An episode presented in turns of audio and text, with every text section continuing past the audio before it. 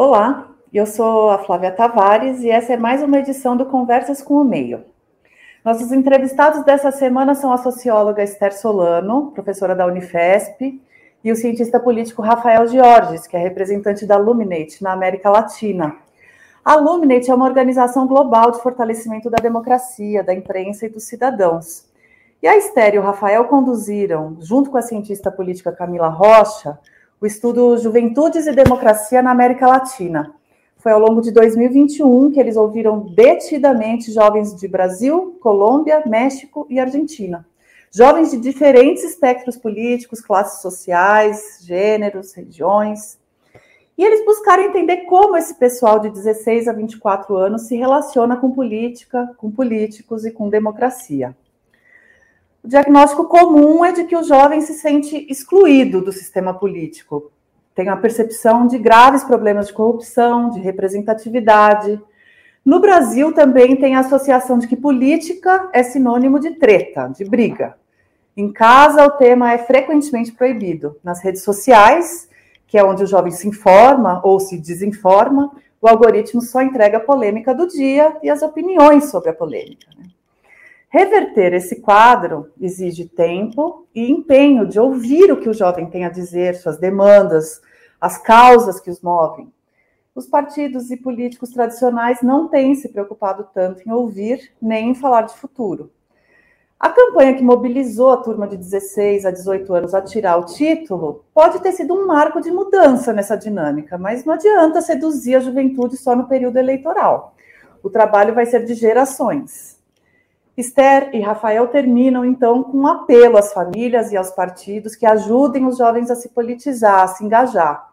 Se as forças democráticas não fizerem isso, as antidemocráticas farão. Acompanhe agora o Conversas com o Meio, com a Esther Solano e o Rafael Jorges.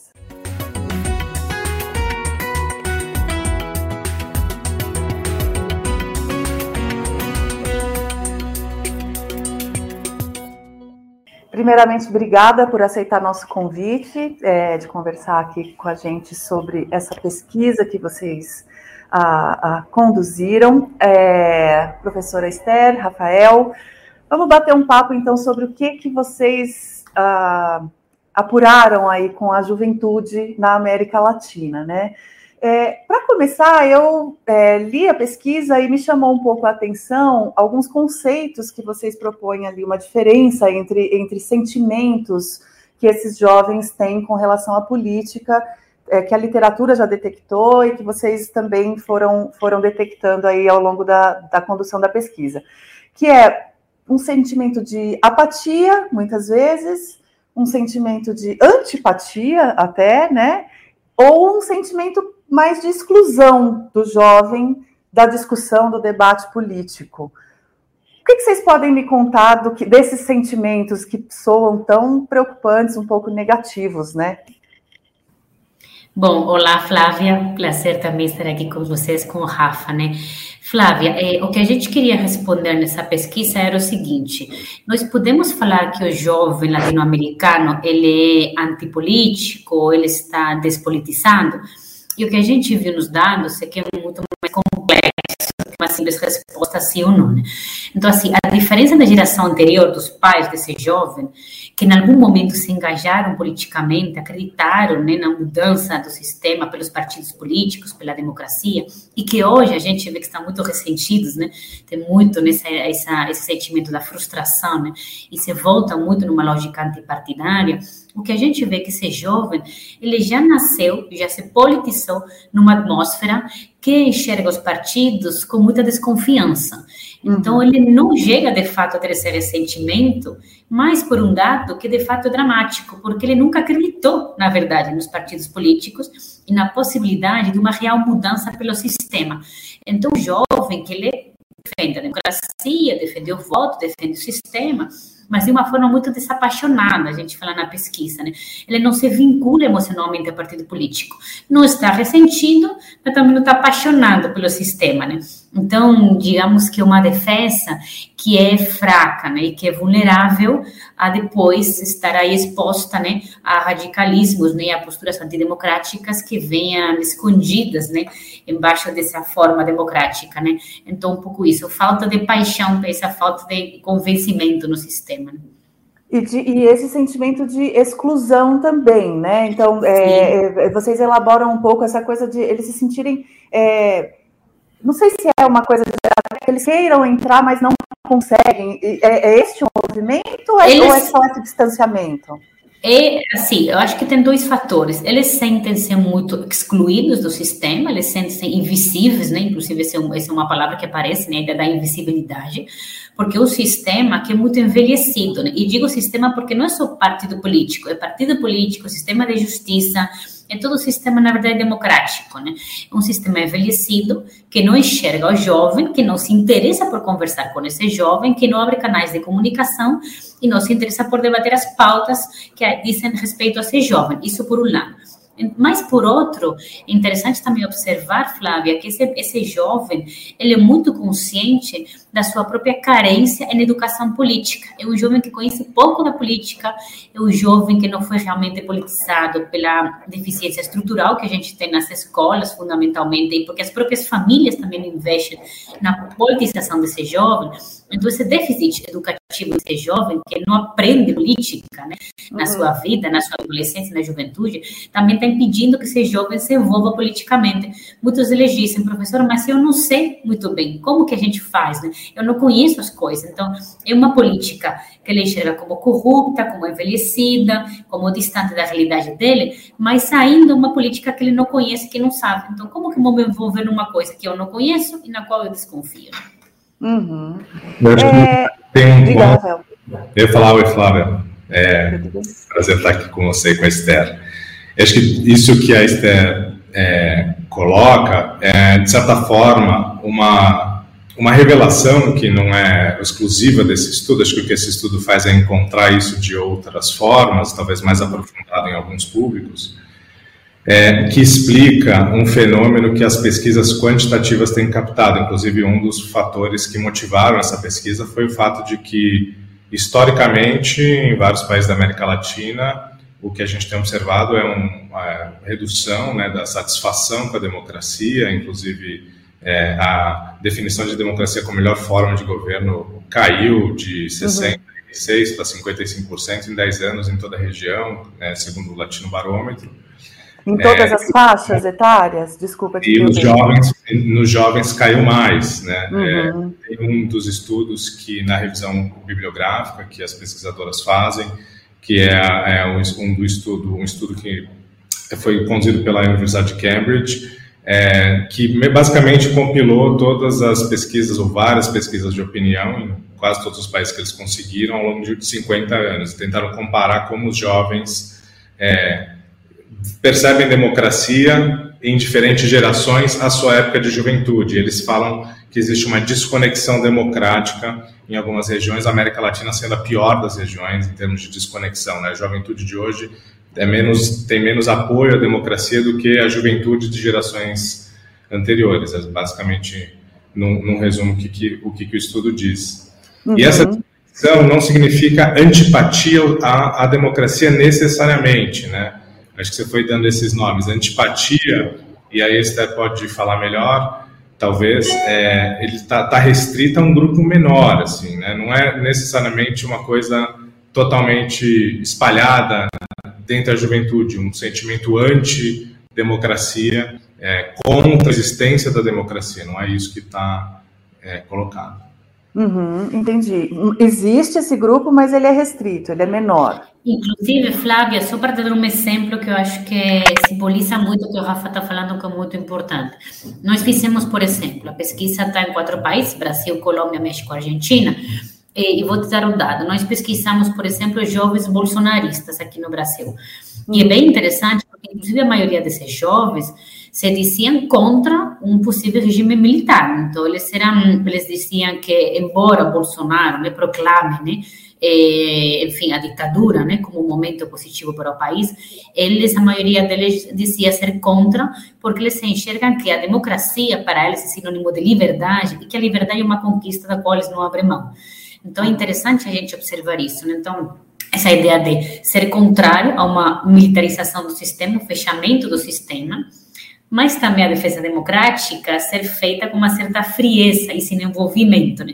Portanto, o que a gente observa, acho que para mim talvez seja um, um, dos maiores resultados da pesquisa, Flávia, é que o risco para esse jovem não é tanto se envolver em empreitadas ostensivamente autoritárias e ostensivamente antidemocráticas, como se deixar seduzir por alternativas mascaradas de democracia, mas que no fundo são autoritárias. Então, esses, por exemplo, novos movimentos de extrema-direita pop, né? Extrema-direita que se apresentam como aparentemente democráticos, que são sedutores, né? Porque são juvenis, pops, etc. E que depois eles são profundamente antidemocráticos. Né? E esse é um sentimento é, é, é, importante, eu acho, a gente tra traçar essa diferença ou as similaridades. É, é uniforme na, nos quatro países em que vocês, é, que vocês pesquisaram? Sim, esse era o sentimento. Acho que o Rafa talvez pode falar um pouco melhor dos países, mas a mim me pareceu uma coisa muito homogênea, porque tem uma coisa importante, Flávia, que é a seguinte: embora nós tenhamos particularidades nacionais evidentes, uhum. mas há uma coisa muito importante, esse jovem, ele se socializa e se politiza nas redes sociais fundamentalmente. E a gente, então, vê a rede social é um fenômeno absolutamente globalizado, né? Então, o que a uhum. gente consegue ver são muitas pautas de comportamento muito similares, justamente porque ser jovem, ele se politiza por um meio de comunicação, por uma plataforma, né, que é altamente globalizada, e que tem padrões né, comunicacionais que, enfim, são muito parecidos, por não falar praticamente iguais, de um jovem que agora mesmo está na Argentina, outro jovem no Brasil. Né? Então, digamos que há uma certa homogeneidade né, nesse padrão de politização desses jovens por conta disso. Né? Uhum. Eu acho que... Diga, Rafael. Não, eu queria falar que de, de, contraste, assim, eu acho que esse, esse é o, né, esse tronco de similaridade que foi observado pela, pela, na pesquisa nos quatro países, ele, ele fica bem evidente existe um contraste, talvez, no contexto. Né? Por exemplo, na Argentina tem um movimento nascente que é muito ilustrativo disso que a Esther acabou de falar, né? o movimento dos libertários, é, e, em torno da figura do Milley, e todo essa, esse discurso que é um discurso meio agressivo, é, uma coisa que a gente viu parecido aqui no Brasil. Na Colômbia, a juventude está mobilizada nas ruas, faz três anos que eles estão indo para as ruas de fato é, protestar. É, então, eu acho que a juventude na Colômbia, inclusive, teve respostas institucionais que não foram satisfatórias. Né? No passado, teve um, um, uma proposta para estabelecimento de conselhos de juventude, só 10% dos jovens foram votar. É, os políticos tradicionais se manifestaram, inclusive, revoltados. Né? A gente oferece algo e a juventude não pega, né? uma desconexão, eles não, não entenderam o, que, que o que, que, eles têm que fazer, né? o papel deles. E no México existe uma particularidade que é, existe uma certa correlação entre os jovens que apoiam e que veem positivamente as instituições e os apoiadores do, do atual presidente, né, que é um representante desse movimento, que é o Morena, que veio depois de sete décadas de um sistema, no mínimo, fechado, né, unipartidário, uhum. que são dois partidos que não tinham contraste. Então, os contextos é, interagem com os canais de informação e como os jovens se politizam. É, esses contextos talvez ofereçam mais contraste do que, de fato, como eles se formam.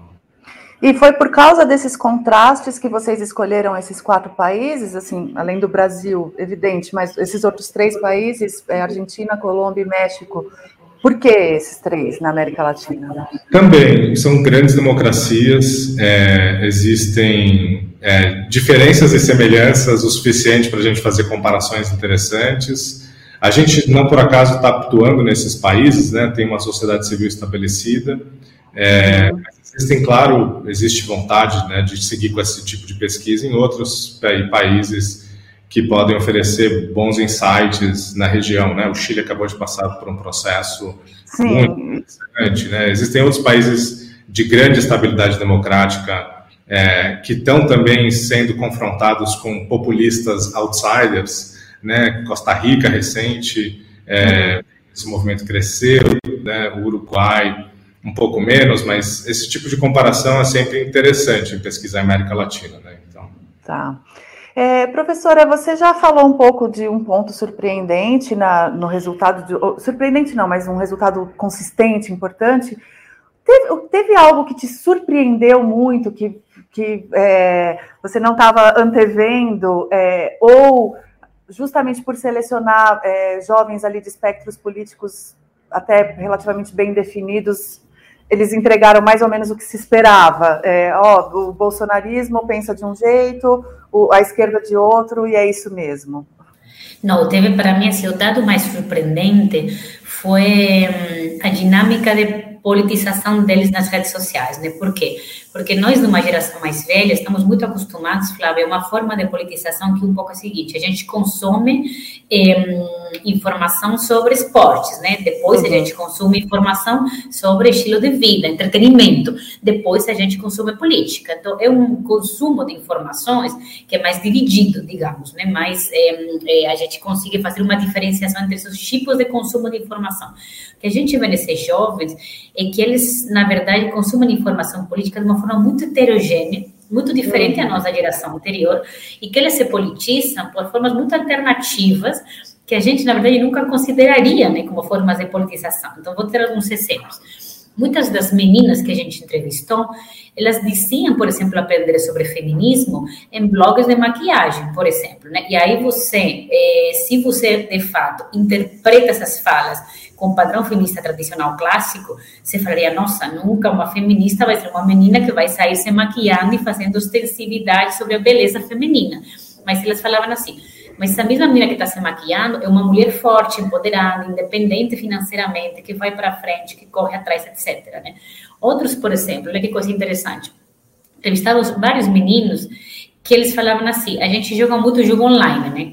É, jogo online, no padrão, digamos, clássico, você pensaria nada mais despolitizante do que jogo online, né? Mas olha que curioso, eles falavam assim: enquanto a gente está jogando, a gente bate papo sobre o Bolsonaro, sobre a pandemia, sobre a polêmica do dia. Então, para eles, é um espaço de encontro e de uhum. troca e de intercâmbio de informação política. O quantos, por exemplo, jovens, a gente entrevistou do campo, do ponto do campo religioso, né, evangélicos fundamentalmente, que eles existiam também se politizar pelos cantores gospel, por exemplo, que eles estavam consumindo, de uma forma de politização que é conservadora. Né? Então, olha que curioso, né? que poliedro né? de politização, que é muito diferente, muito alternativo, mas que a gente tem que enxergar que há potências também e, evidentemente, perigos nessa mesma forma de consumo político. Né? E eu suponho que é, eles nem sempre reconhecem nessa comunicação que o que é uma formação política, né? Então ela está vindo é, via influencers, via outros caminhos, é, e os políticos de fato não se relacionam com os jovens nas redes sociais de maneira geral, ou tem alguém que se relacione, que saiba se relacionar com os jovens nas redes? Sim, nós perguntamos um pouco sobre hum, quais são as formas de comunicação dos políticos, como que eles se comunicam, e, e perguntamos inclusive por nomes específicos de políticos, né, que para eles eram exemplos de comunicação. E é evidente, Flávia, que os políticos se comunicam muito mal com a juventude de forma geral, por quê? Porque não é espontâneo, porque não é natural, né? Porque esses influencers que nascem da cultura online, faça isso de uma forma absolutamente espontânea. Óbvio que nós sabemos que é tudo um marketing por trás, mas essa é, na verdade, a forma que eles têm naturalmente de se comunicar. Os políticos fazem isso como uma pura estratégia eleitoral, mas sem essa naturalidade, né? Mas eu acho que teve alguns exemplos que foram interessantes. Pegando, por exemplo, os jovens brasileiros entrevistados. Teve, teve dois nomes que apareceram bastante. Por exemplo, do Guilherme Boulos, que é uhum. é reconhecido por fazer uma campanha na prefeitura, por exemplo, de São Paulo, que é muito mais espontaneamente juvenil. A Marielle Franco, por exemplo, aparece como um personagem que é símbolo para essa juventude de luta, né, de garra, de mulher forte, que também se comunica com a juventude. E, por exemplo, é curioso porque nós estamos continuando fazendo essa pesquisa com juventude, e um exemplo que me chamou a atenção é quando Lula foi naqueles podcasts do Mano Brown, por exemplo, uh -huh. do eu estou é, conversando com jovens agora, e isso, por exemplo, foi muito bem avaliado. É, por quê? Porque o jovem enxerga aí um esforço comunicacional. A ideia de que o Lula vai até lá, ele se esforça por acessar os mesmos canais que nós acessamos e os nossos interlocutores.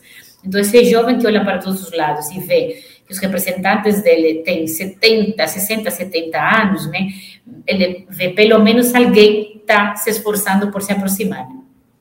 E é, ele, tudo bem, então teve, teve esse esforço de forma, né, de formato, né, de, de do, mei, do meio, e a mensagem, né? O que, que os políticos é, é, conseguem for, formular para entregar para esse uhum. jovem, né? Ah, como você falou, a maioria são homens de meia idade para cima, né, com algumas exceções, e não sei o quanto eles conseguem captar o que o jovem está querendo ouvir. Essa demanda é, vocês conseguiram é, é, desenhar na pesquisa?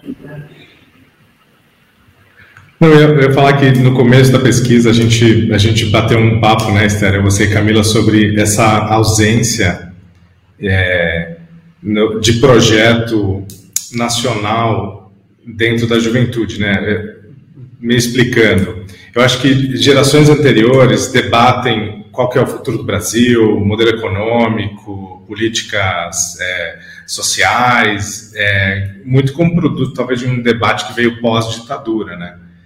E essa geração que a gente entrevistou agora nessa pesquisa não tem esse debate né, nacional, é né, uma coisa muito mais centrada no local, né? Uhum. É, isso, para mim, foi muito surpreendente. não sei se esse é um, esse é um território que te surpreendeu, Esther e Camila, assim, mas é, essa, essa, essa conexão com causas e essa conexão com o local, é, implicando numa desconexão com projetos maiores, mostra para a gente aqui um desafio grande de, de como conectar, é, sobretudo em campanhas presidenciais, né, que está falando de grandes projetos, grandes políticas.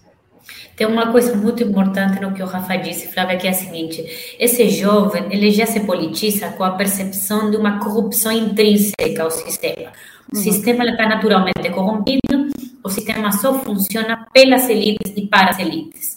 Então, assim, essa desconfiança no macro faz com que esse jovem se volte muito para as coisas do concreto, do cotidiano, das redes de confiança pequenas, menores, digamos, no mais primitivo, no mais primário. Então, e veja bem até que ponto chega essa desconfiança no sistema. Nós perguntamos, por exemplo, pelas ONGs, que aparentemente né, deveriam ser uma fonte de confiança. E eles sistematicamente falavam assim: ONG grande eu não acredito, porque tem desvio de dinheiro, porque aí tem problema. Mas eu acredito na ONG do meu bairro, eu acredito na minha igreja, que faz que vai distribuir cobertor quando está frio, eu acredito nessa ONG animalista que está pertinho de mim, porque eu sei, porque eu conheço, porque ela me inspira confiança. Então, uma coisa muito concreta dessa ideia do, do, do, do, que inspira confiança, que é sempre que está mais perto de você, da coisa da territorialidade, né? E do, desse desapego do mais macro, do mais abstrato, né?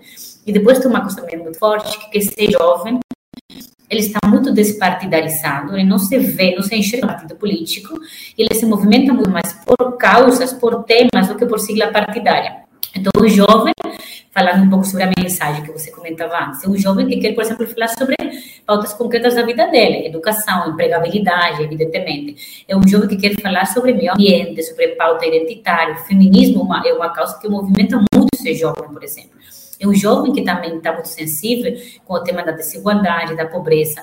Mas, quando ele enxerga que um partido pega essas pautas e fala sobre essas pautas, esse jovem enxerga uma certa contaminação, o partido contamina. Então, o jovem que quer se envolver nessas pautas, fora, por fora dos partidos. E aí, para mim, que reside um grande perigo, né? Porque por fora dos partidos, numa democracia representativa, a gente, infelizmente, tem um limite de construção que é muito baixo, né? Não dá para construir muito por fora dos partidos. Então, para mim, a grande questão é essa. Né? Os políticos não estão conseguindo comunicar as mensagens, as pautas, eles parecem que estão só aperfeiçoando eh, a, a, estética, né? Mas não a mensagem. E uma coisa muito importante, o partido político não está de fato deixando a entrada para esse jovem eh, e está bloqueando né, o diálogo dos dois. Então, o jovem não quer entrar no partido porque eh, sente desconfiança e o partido uhum. também não quer se oxigenar com esse jovem. Né? Agora, essa rejeição aos partidos, mais é, identificação com pautas, né, com causas, é, Onde se encaixa a ideologia aí no meio? O jovem consegue é, enxergar o mundo ideologicamente direita, esquerda, centro, ou é, é difuso? Tem uma coisa muito impressionante, talvez essa é uma das questões mais impressionantes que eu enxergo, inclusive, assim, no cotidiano, né? Essa linguagem de eu não sou de esquerda, não sou de direita, né? É, é, pega muito fortemente, né? Então, essa ideia de uma certa desvalorização dessas definições clássicas do que seja esquerda e direita e muito, né, uma absorção dessa linguagem de que as ideologias muito mais se atrapalham do que ajudam de alguma forma. Então, esquerda e direita não vale muito, porque no fundo todos os partidos são iguais. Então, partido de direita é igual que partido de esquerda. Eu vou mais por causas e por temas, tá? Então, isso, essa mensagem realmente, assim, seduziu muitos jovens, né? Depois, é, muito aquela ideia de que é, muitos desses jovens não conseguem definir muito bem o que que seja esquerda e o que que seja direita, Flávia. A gente está enfrentando uma coisa que para mim é muito evidente, que é um déficit muito grande na formação cidadã crítica desse jovem. E outra coisa, a gente teve dois anos de pandemia. Eu estou continuando agora a pesquisa com esses jovens, e o que a gente observa é uma coisa monstruosa. Em dois anos de pandemia, muitos jovens não teve acesso basicamente a nenhum tipo de formação, de educação, é, digamos assim, a mais precária. Se ter isso, tiveram acesso. Né? Então, assim, se a gente já tinha um déficit prévio, a gente observa ainda um buraco muito mais embaixo, porque foram dois anos que muito jovem está falando para mim agora, professora, a gente não aprendeu nada na pandemia, literalmente. Uhum. Agora, essa, essa confusão né, ideológica, ou essa até rejeição, é, eu imagino que existam também os jovens que se identificam, por exemplo, com o bolsonarismo de forma aguerrida ou com a esquerda de forma aguerrida, né? A gente consegue traçar mais ou menos é, eu não sei se uma porcentagem ou se uma percepção de um terço, um terço, um terço, alguma coisa assim, ou, é, ou não é tão clara essa divisão? Pela nossa pesquisa, a gente não consegue, Flávia, porque a nossa pesquisa é qualitativa, são entrevistas em profundidade aos jovens, então a gente não tem dado numérico, matemático, né? Mas nós entrevistamos também jovens, por exemplo, vinculados a partidos, e entrevistamos jovens que identificavam claramente com o bolsonarismo, ou com o PT, com o PSOL, etc. Né? Um pouco a nossa ideia era pegar o jovem comum, médio, que não se identifica partidariamente e depois pegar também os extremos que se identificam com essas duas lógicas partidárias, né? Então, assim, é, desde a nossa pesquisa, a gente não pode, de fato, colocar números, né? Mas o que é evidente é que o pensamento mais hegemônico entre a juventude é esse pensamento de que a disputa ideológica não diz tanto a respeito dele, diz respeito a uma estrutura partidária que está afastada da realidade concreta desse jovem. E, de certa forma, isso sugere um, um território comum, né, Esther?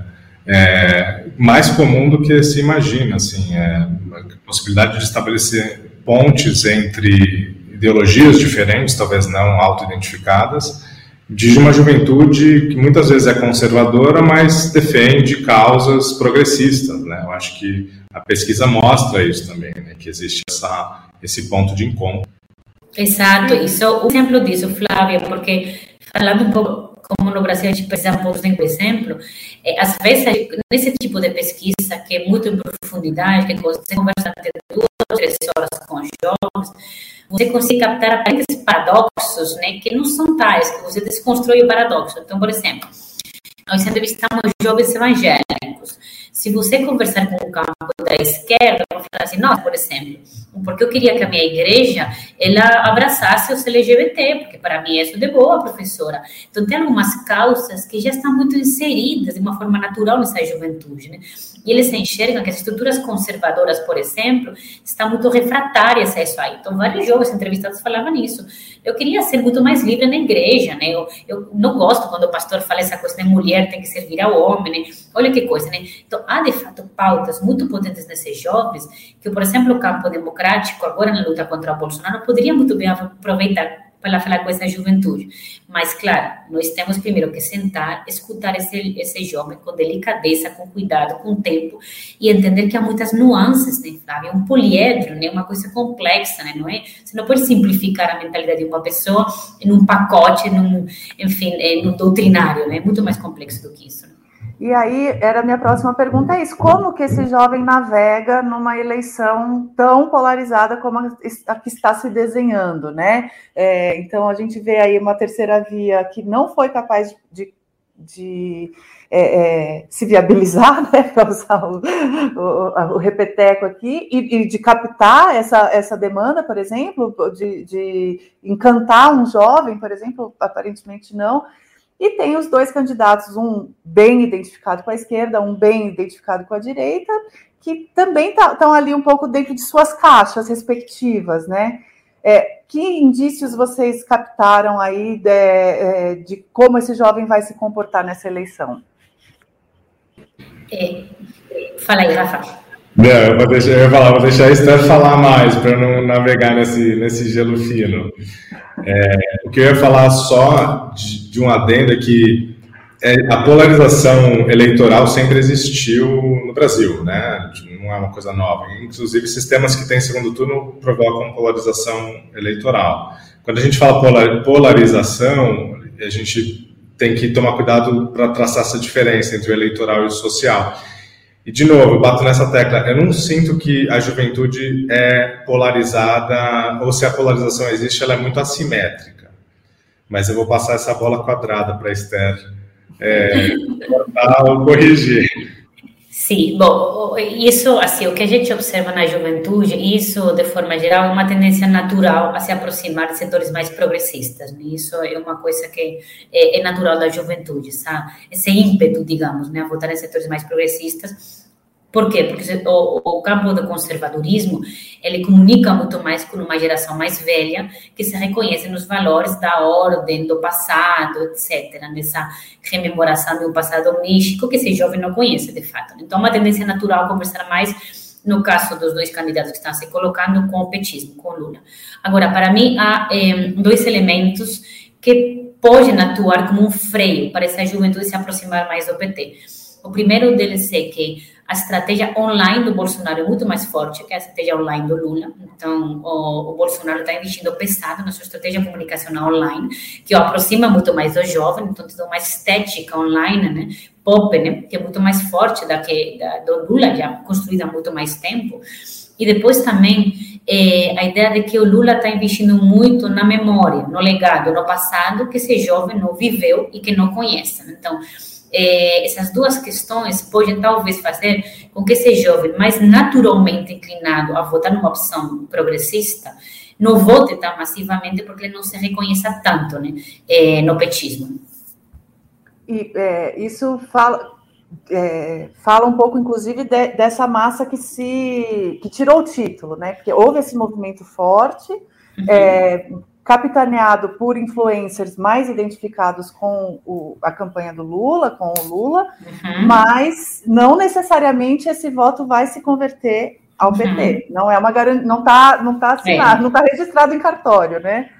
Claro, não, a gente é, entende que a maioria desse voto, pelo que os dados estão falando, irá para o PT, provavelmente, né? Mas olha, você falou da campanha agora do título de eleitor, para mim é muito sintomático isso nós estávamos eh, num ponto em que era assim, eh, o dado pior da série histórica que nós tínhamos de jovem que tinha tirado o título de eleitor. Esse jovem se mobiliza quando os grandes influenciadores entram em cena. Mas ele não se mobiliza porque o TSE tivesse feito uma campanha sobre o voto, não se mobilizou porque os próprios partidos tivessem feito uma campanha. Então, olha aí para mim, assim, é uma potência que nós temos, por um lado, são grandes influenciadores a serviço democrático, mas, por outro lado, um risco muito grande, que é justamente o sistema no qual esse jovem não confia, desmobilizado também. Então, para mim, essa foi uma oportunidade perfeita, perdida pelos tribunais eleitorais, pelos próprios partidos, pelo próprio sistema representativo, de ter se aproximado desse jovem, abraçado esse jovem, mas foi deixado em mãos dos influenciadores, que é muito mais fácil, né? Mas aí é um risco, né? Sem dúvida. Uhum.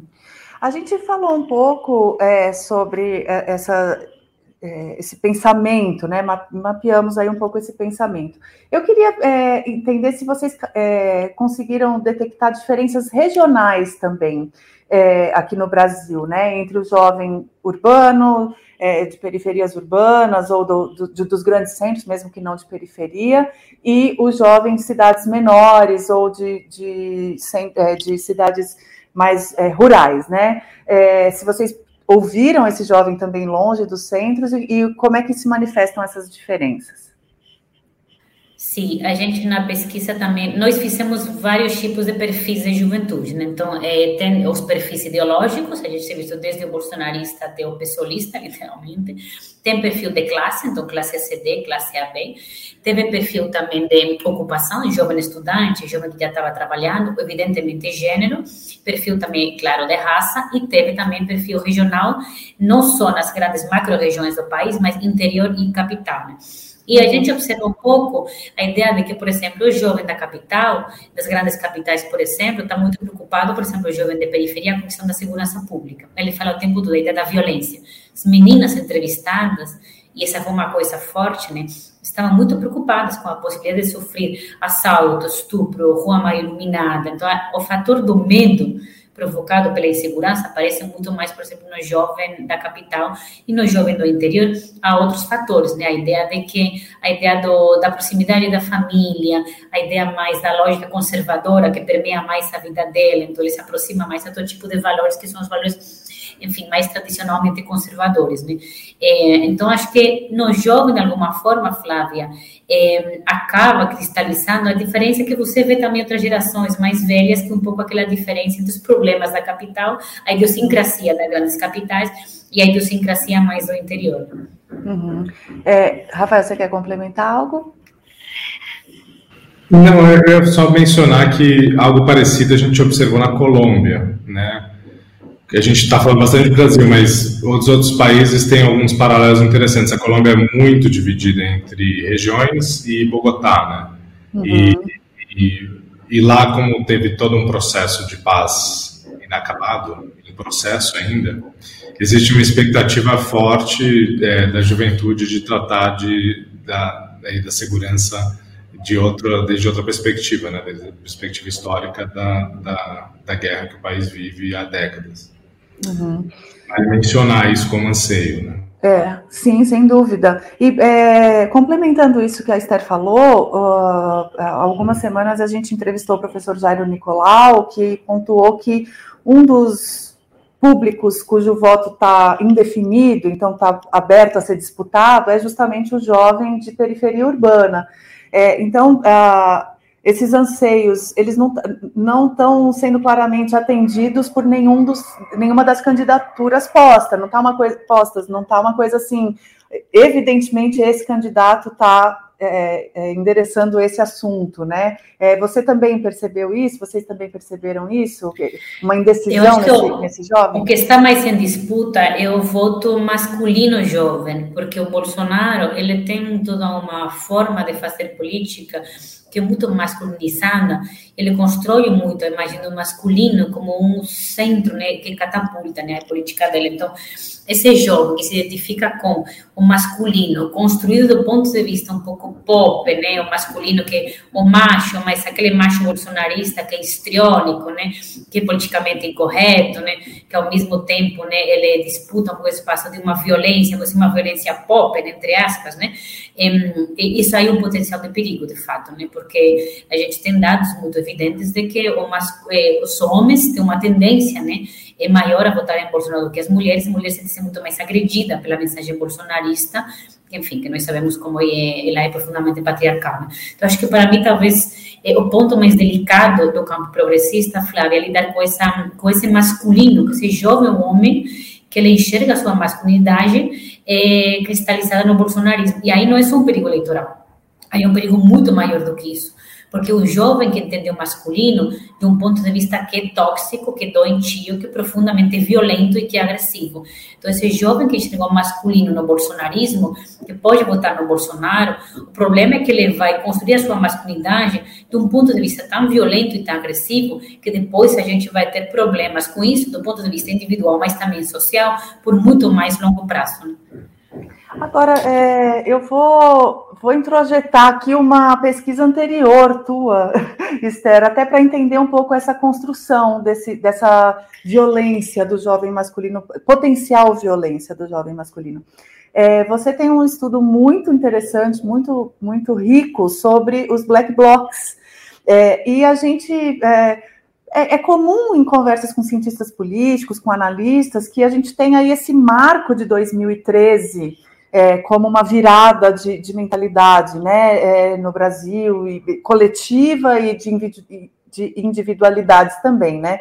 É, é, você consegue traçar um histórico dessa, de, desse desinteresse, dessa violência potencial, latente? É, o que, que, é esse jovem de 2013 que começou a ir para a rua por, por, brigar pelos 20 centavos, pela, pela qualidade de, de serviços públicos e que depois, não sei se é o mesmo que depois migrou para votar no Bolsonaro, é o mesmo? A gente consegue traçar uma linha ou é tudo... É. Não, assim, eu acho que tem, é, tem dois tipos de jovem que estavam nas ruas presentes em 2013, 2014, né? Teve jovem que lutou pelos 20 centavos, que um jovem, o jovem do MPL, que já era um jovem politizado previamente, que ele vinha do movimento social, então que ele já tinha um grau de politização muito maior do que outro tipo de jovem, que evidentemente se encantou com o processo, porque o processo, enfim, eh, vamos conver aqui que a conclusão desse processo tudo foi, foi uma monstruosidade, né? Mas esse é um jovem muito identificado com a esquerda, naturalmente, com uma esquerda muito mais esquerda do que o PT, inclusive, né? Uhum. E depois tem um outro tipo de jovem, que é aquele jovem, a gente observa muito nas entrevistas, é aquele jovem que foi com os pais dele para a Avenida Paulista protestar pelo impeachment da presidente Dilma contra a corrupção, etc. Então, é um jovem que pegou a bandeira do Brasil, não porque ele quisesse pegar realmente, isso aparece muito nas entrevistas, e porque os pais dele o levaram lá. Então, muitos jovens falam para mim, professora, primeira manifestação que eu fui foi contra a Dilma. Eu nem sabia muito bem o que estava fazendo lá, mas meus pais foram lá para ver como na festa, verde e amarelo, olha isso aí. Então, esse foi o primeiro momento de politização desse jovem com pouca consciência do que estava acontecendo. Esse jovem começa a pensar política nesse momento, só que agora ele olha para trás e pensa. Tem um jovem que pensa, olha no que, que deu, o país degringolou totalmente, e tem outro tipo de jovem que pensa, olha, tá, Bolsonaro aí deu certo, mas eu consigo muito bem identificar o jovem que estava previamente nas ruas politizado e o jovem que se politizou nessa forma verde e amarela muito familiar. E aí que nós temos um ponto muito importante, o papel da família na politização desse jovem, Flávio. Uma coisa muito importante que a gente observa é aquele jovem que dentro de casa fala sobre política, tem a liberdade de falar sobre política, de debater, é um jovem que assim está anos luz de outro jovem. É um jovem que sente muito mais, sente muito mais empoderado, mas é minoritário. O jovem que não pode, que não consiga falar de política em casa, porque política é uma coisa que não se conversa, porque dá briga, porque dá treta, está muito mais vulnerável depois, muito mais perdido. E isso atravessa as classes sociais, eu imagino, sim, ou isso é sim. é mais identificado com alguma atravessa, classe social? Atravessa, atravessa, porque essa ideia de que em casa não se fala sobre política e quando né, instaura-se esse regime agora de tanto ódio, em casa ainda hoje fala-se muito menos sobre política. Então a gente observa, isso, pesquisa que eu também estou desenvolvendo agora é o seguinte, esse jovem não fala em casa sobre política, porque em casa não se fala de política porque dá briga. Esse jovem na escola também não fala, porque a escola é deficitária tradicionalmente e porque é um fator que para mim é muito perigoso, que é o que eu estou denominando legado escola sem partido, que é o seguinte, os jovens que eu entrevisto falam, e uma coisa muito impressionante é o seguinte: o professor tem medo de falar de política em sala de aula, porque ele sente ser perseguido, porque ele tem medo de uma denúncia, porque ele tem medo de que um aluno, de repente, vai denunciar ele ao, ao, ao diretor da escola. Então, esse autossilenciamento, essa autocensura do professor que tem medo, faz com que o jovem não consiga ter esse passo de formação política. Não fala de política em casa, não fala de política na escola, onde que ele vai falar de política nas redes, com o consequente perigo né, e vulnerabilidade que isso traz. Tem, uma, tem assim um corpo grande de pesquisa na ciência política sobre como as pessoas formam é, opinião política que precisa ser revisitado frente aos achados desses, desses estudos mais recentes, inclusive os da Esther. Mas assim, o, a, as pessoas vão buscar atalhos informacionais, porque se informar na fonte é custo, né? É custo de uhum. tempo e é custo de dinheiro. Você precisa assinar jornais, assinar revista, fazer cursos, estar nos espaços, né? Então é natural que as pessoas busquem esses atalhos. É muito interessante o Esther falar, porque numa pesquisa que o professor Lúcio Renault fez em, acho que em 2004, é, sobre formação de informa, é, formação, é, desculpa, definição de, é, de posições políticas para eleições de presidente colocava tempo de TV como um dos principais, que hoje a gente já sabe que talvez já não, não sirva, é, e opiniões familiares. Então, sempre tinha pessoas referência na família e, e em círculos de confiança, em igreja, em, em, bairros, de pessoas que eram referência, né? E quando não se fala mais em pesquisa, você vê que as pessoas vão, vão buscar esses atalhos é, informacionais em outros lugares. A informação hoje é barata, está acessível, não significa que ela é de qualidade, né? Não, aí eu ia chegar. É, no estudo, tem um trecho em que vocês colocam é, como um, um, dos riscos desse é, atalho ser a, a, a pessoa, o jovem formar opinião a partir dos mais dos comentários do que da própria notícia. E a gente sabe o viés de confirmação que os algoritmos é, é, entregam nas redes sociais. Então, eu queria que você é, é tratasse um pouco desse assunto, professora. É, o que, que, é se informar por comentários, no fim? Né? É, como é que Sim. isso afeta? Então, o fato do jovem ele se politizar nas redes tem para mim, Flávia, duas principais, três principais consequências.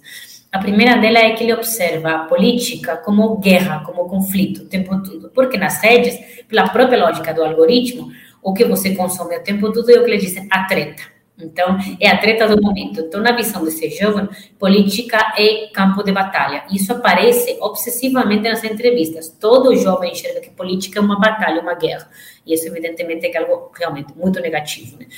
A segunda questão é a seguinte: eles, é, eles não leem a notícia, eles leem a opinião sobre a notícia ou a treta sobre a notícia, digamos assim. Então, na verdade, o conteúdo que eles absorvem está sempre permeado pela opinião alheia. A opinião alheia é muito importante na formação desse jovem. A opinião alheia do influencer do momento ou do grupo de amigos aí que está entre eles conversando esse tema. Né? E, claro, evidentemente, isso faz com que o conteúdo né, que esse jovem absorve seja de muita menor qualidade, digamos. Né? De tal forma que eles confessam que eles sabem muito sobre a polêmica do momento, a treta do momento, mas aquela informação que é informação chata, do cotidiano do funcionamento burocrático do Estado, por exemplo, eles não conhecem, porque essa informação não é, é, não aparece na internet, não é uma informação que, digamos, mercadologicamente é interessante, né? E depois eu acho que a outra consequência é, evidentemente, a desinformação. Eles estão muito expostos a fake news, a desinformação, eles reconhecem nas entrevistas estar muito expostos a isso. Então, o paradoxo, porque eles assumem que há muita desinformação é, na, é, nas redes que eles acessam, mas essa é a forma deles se politizarem. Né? Então, o, o, que eles vão fazer? Né? Há uma certa é, retomada de confiança na grande imprensa, então eles falam assim, a internet é uma terra de ninguém. Então, quando a gente quer ver alguma coisa mais importante, agora na época eleitoral, a gente vai para jornal, para a TV, etc. Mas no dia a dia deles, a gente sabe que não é a grande imprensa, são as redes sociais, né? Então, eles se encontram aí um pouco numa armadilha, né? E para mim, é um outro, um outro elemento também que eu queria falar, que para mim é muito preocupante, que é a ideia da cultura do cancelamento e o medo a ser cancelado, porque assim, a grande maioria dos entrevistados, Flávia, dizem que eles se censuram, eles não expressam a opinião deles por medo ao lixamento virtual, por medo realmente a serem eh, violentados nas redes por comentários alheios e por medo ao cancelamento. Então, a gente está chegando a um ponto, para mim, muito preocupante, que é esse jovem que poderia estar hoje em dia se politizando muito mais livremente, ele se silencia porque tem medo desse cancelamento online, o que realmente acho que é para pensar. E esse cancelamento vem de discordância ou de da onde vem esse cancelamento, assim? Porque é, o jovem naturalmente quer agradar seus pares, isso independente de ser na política ou não, né? Se veste todo mundo parecido, é aquela fase, né, de se enturmar. É, o cancelamento político é nessa lógica ou ele tem outra lógica?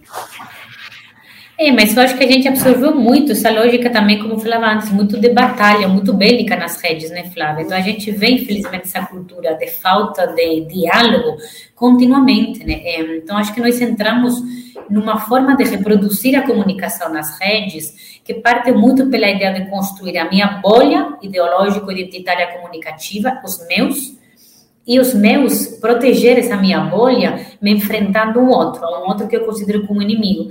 Então, acho que nós, como sociedade online, entramos muito nessa ideia de que a gente não consegue, de fato, debater com o outro. Nós temos que cancelar o outro para me reivindicar como a minha bolha. E tem inúmeros exemplos disso. O problema é que a gente aqui não está falando de cancelamento de celebridade ou subcelebridade. está falando aqui de jovens que estão se politizando agora, começando a politização deles e que já tem medo do cancelamento. Então, é, é grave uhum. isso. Uhum, sim, bastante. É, diga, Rafael. Você vai falar que, ao mesmo tempo, eles, eles são árduos defensores da liberdade, liberdade de expressão, né, Esther? O que a pesquisa deixa, inclusive, você, em uma das interpretações surpreendentes, é como, como eles entendem democracia como liberdade muito mais do que como engajamento cívico, né? Uhum. E, como, como esse pêndulo oscila entre a defesa da liberdade e o medo de você ser livre o suficiente para falar o que você quer falar.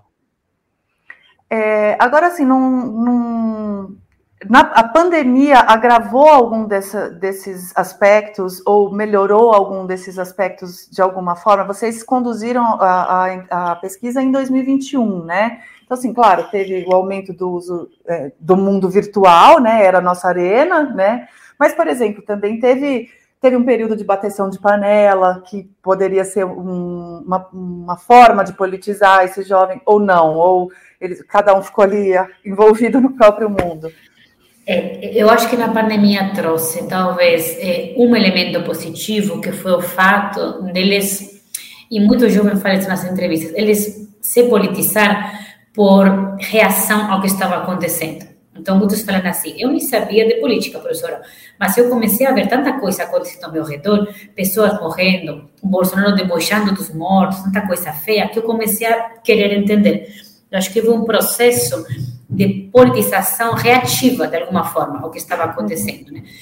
Mas, eminentemente, trouxe questões negativas. O que, que a gente observa? Primeiro, é, e isso é um dado que nós, como sociedade, vamos ter que trabalhar, é a saúde mental dos jovens muito precarizada durante a pandemia. Então, eu mesma estou entrevistando muitos jovens agora que narram para mim quadros muito preocupantes, depressão, ansiedade, enfim, coisas muito graves durante a pandemia, que evidentemente deixaram sequelas. Né? Então, acho que isso, isso para mim talvez é o foco mais prioritário. Né?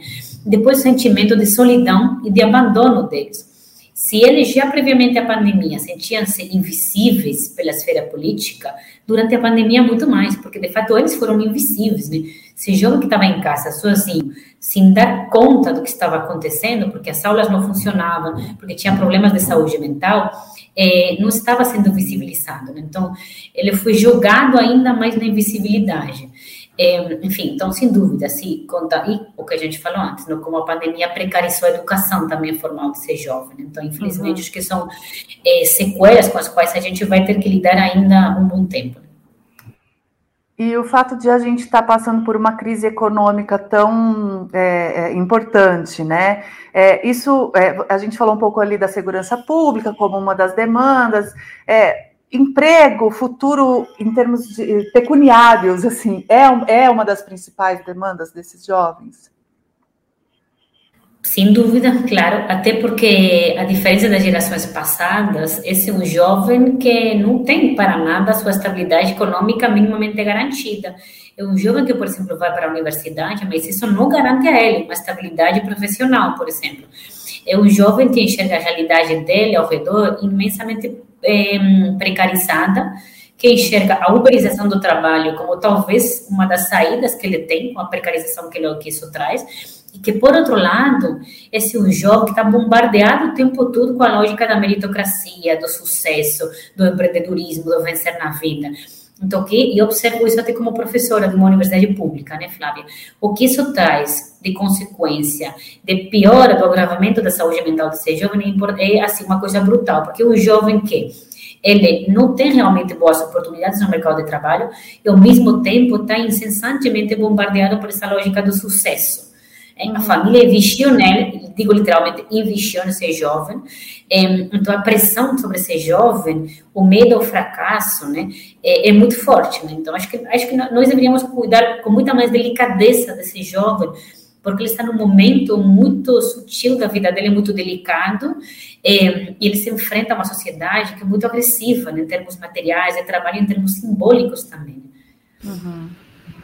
Aqui tem, aqui tem um paralelo interessante com Colômbia e Argentina, né? É, que a juventude na Argentina foi para as ruas no meio da pandemia protestar com a da pobreza brutal. O país teve um dos piores lockdowns é, da região, teve uma aprovação é, grande, né? A Lumen conduziu umas é, três ondas de survey durante o primeiro ano da pandemia e percebeu que existia uma aprovação geral ao lockdown, mas no geral a percepção dos jovens em relação a é, medidas pouco democráticas para gerir a pandemia eram mais simpáticas em todos os uhum. países. E a juventude da Argentina foi para a rua protestar contra o que estava acontecendo, não só a juventude, acho que foi uma população grande, e a juventude da Colômbia está na rua faz muitos anos e no meio da pandemia foi para as ruas também é, uhum. protestar por essa agenda, uma agenda que vá para além do processo de paz lá. Uhum. E Bom, como a gente é, já, já falou, né, é, é o, o, jovem está inserido num mundo virtual plenamente globalizado.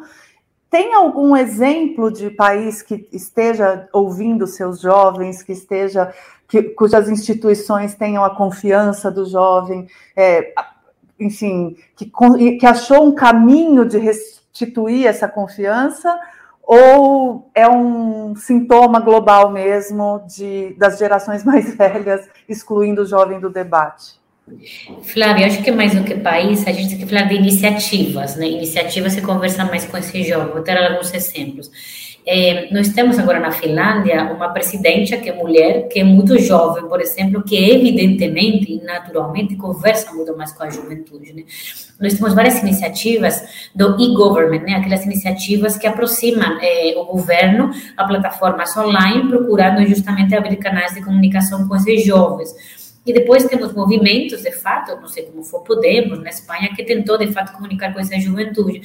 Então, acho que nós temos iniciativas, há que pensar as iniciativas que estão funcionando e, evidentemente, temos as iniciativas do outro lado, do lado antidemocrático, que também estão funcionando com essa juventude, né? Não, temos que esquecer isso, né?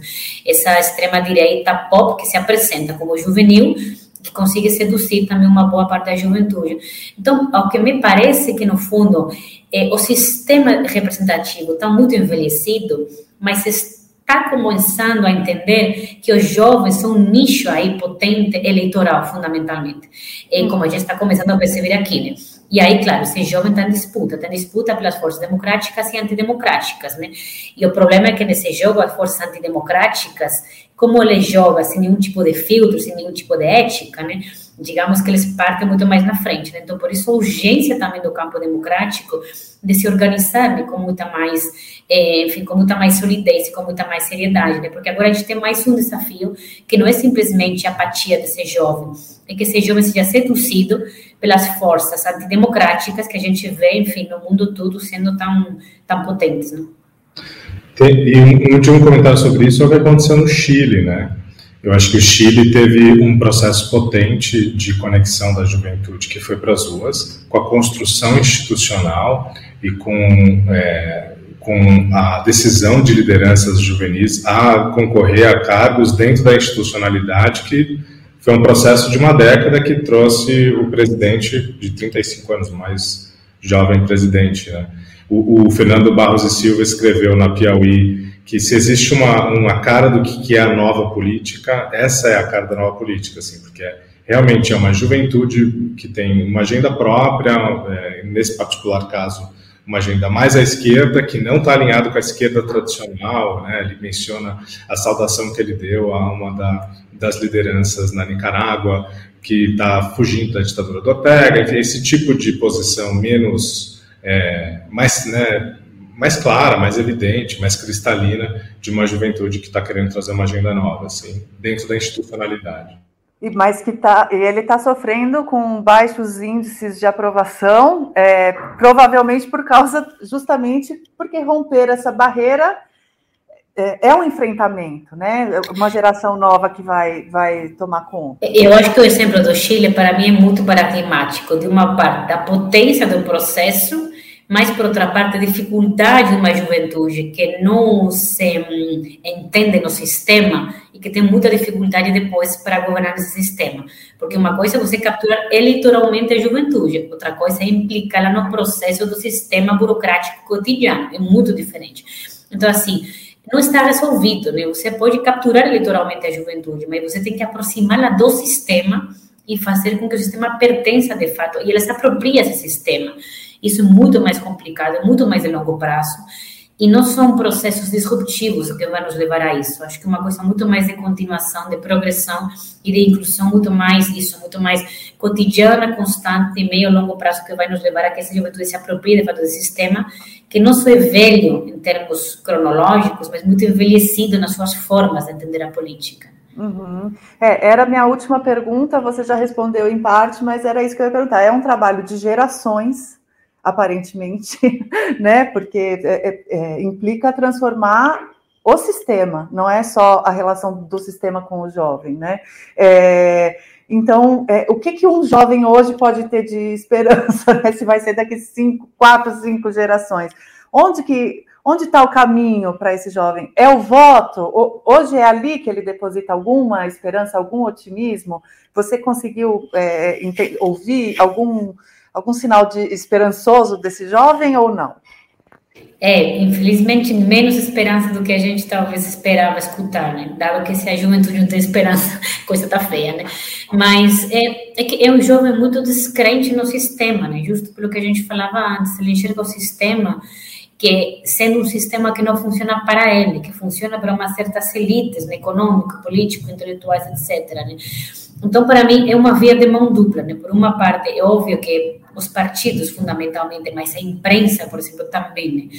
é, o próprio Poder Judiciário tem que se abrir para esse jovem, tem que se oxigenar para esse jovem, que é um ator que traz todo um, um número de componentes novos de entender a política, mas tem que ter também um lado de esforço desse jovem para também entrar eh, na lógica partidária, né? Eh, então, se não for uma via de mão dupla, realmente não funciona, né? Eh, o voto muda as coisas. No momento como o Brasil, o voto muda tudo, para começar. Então, acho que há momentos históricos em que o voto, de fato, muda tudo. Mas tem que ir muito além, tem que avançar muito mais, né? Mas Acho que esperança sempre, né, Flávia? Porque senão a gente nem faria pesquisa, né? A ideia da pesquisa é justamente entender e escutar para conseguir um pouco atuar e melhorar as coisas. A gente tem que ter esperança por eles, né, Esther? Porque nós somos pais, né, Rafa, de dois é, de criancinhas que ainda são pequenas, mas que em algum momento, né? Chegarão jovens, isso mesmo. Gente, é, muito obrigada pela conversa. Não sei se vocês querem concluir com alguma observação, acrescentar alguma ideia que tenha ficado de fora do papo. É, fiquem à vontade, se não, quero agradecer. Flávia, eu acho que para mim, é, é, se tem pais assistindo né, a nossa conversa, eu, assim, tanto eu entrevistei tanto jovem que para mim assim o grande apelo é para os pais realmente. Que politicem seus jovens que falem com seus filhos né? É, que falem em casa de política com liberdade mas também abraçando esse jovem porque a diferença que a gente vê é impressionante jovem que sente-se à vontade para falar em casa é um jovem muito mais empoderado muito mais livre então, que falem com os filhos, né? que levem os filhos a debates, a atos políticos, que, que pensem na política como uma forma de educação também dos filhos dentro de casa. Muito importante isso, Flávio. Perfeito. Da minha, da minha parte, eu vou fazer um convite, né? porque para mim não cabe demandar, mas um convite aos partidos que ofereçam esses espaços, né? que a Esther está falando. Eu acho que os jovens estão aí para ser seduzidos é, para o bem da democracia, tem um ganho imediato de votos e tem um ganho de longo prazo de um, uma democracia forte e partidos fortes, enfim. Partidos organizarem esses tipos de espaços de debate. Tá ótimo, gente. Então aí dois recados, duas, dois vetores fundamentais para incluir esse jovem, trazer ele para o debate, trazer ele para a democracia. Muito obrigada pela entrevista de vocês, pela pesquisa e espero recebê-los novamente é, quando tiver uma nova pesquisa, quando tiver alguma ideia nova que queira trazer aqui, a, o espaço está sempre aberto. Muito obrigada. Obrigada, Flávio. Um abraço. Valeu.